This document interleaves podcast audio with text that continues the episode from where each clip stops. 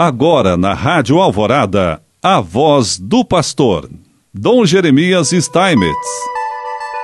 Prezado irmão, prezada irmã, estamos neste programa desse domingo falando ainda sobre a mensagem do Papa Francisco para a celebração do 56º Dia Mundial da Paz, com o lema Ninguém pode salvar-se sozinho juntos recomecemos a partir da Covid-19 para traçar sendas da paz. Continua o Papa Francisco.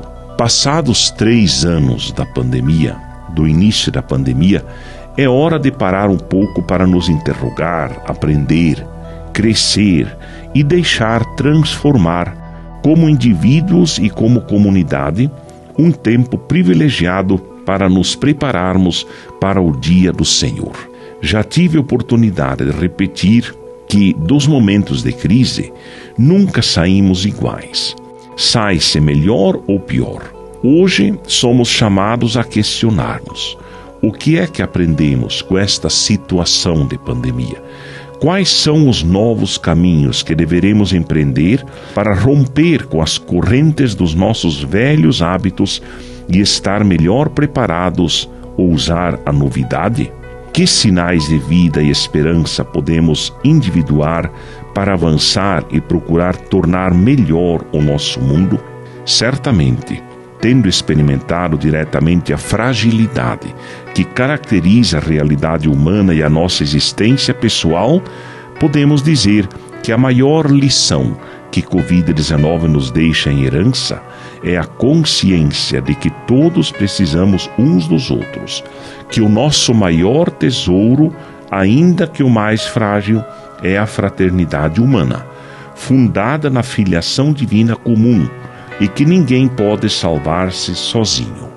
Por conseguinte, é urgente buscar e promover juntos os valores universais que traçam o caminho desta fraternidade humana aprendemos também que a confiança posta no progresso, na tecnologia e os efeitos da globalização não só foi excessiva, mas transformou-se numa intoxicação individualista e idólatra, minando a desejada garantia de justiça, concórdia e paz.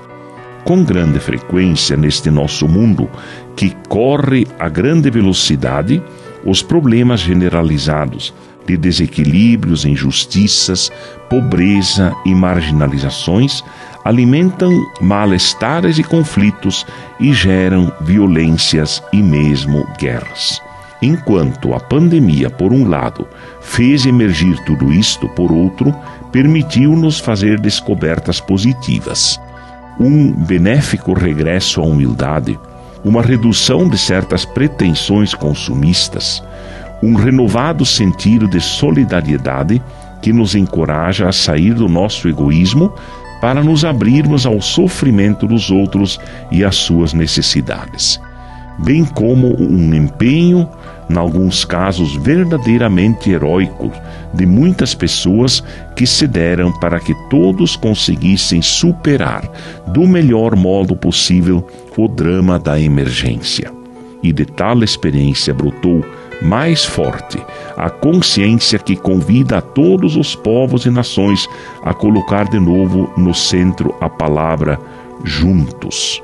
Com efeito, é juntos na fraternidade e solidariedade que construímos a paz, garantimos a justiça, superamos os acontecimentos mais dolorosos. De fato, as respostas mais eficazes à pandemia foram aquelas que viram grupos sociais, instituições públicas e privadas, organizações internacionais unidos para responder ao desafio, deixando de lado interesses particulares. Só a paz que nasce do amor fraterno e desinteressado nos pode ajudar a superar as crises pessoais e mundiais.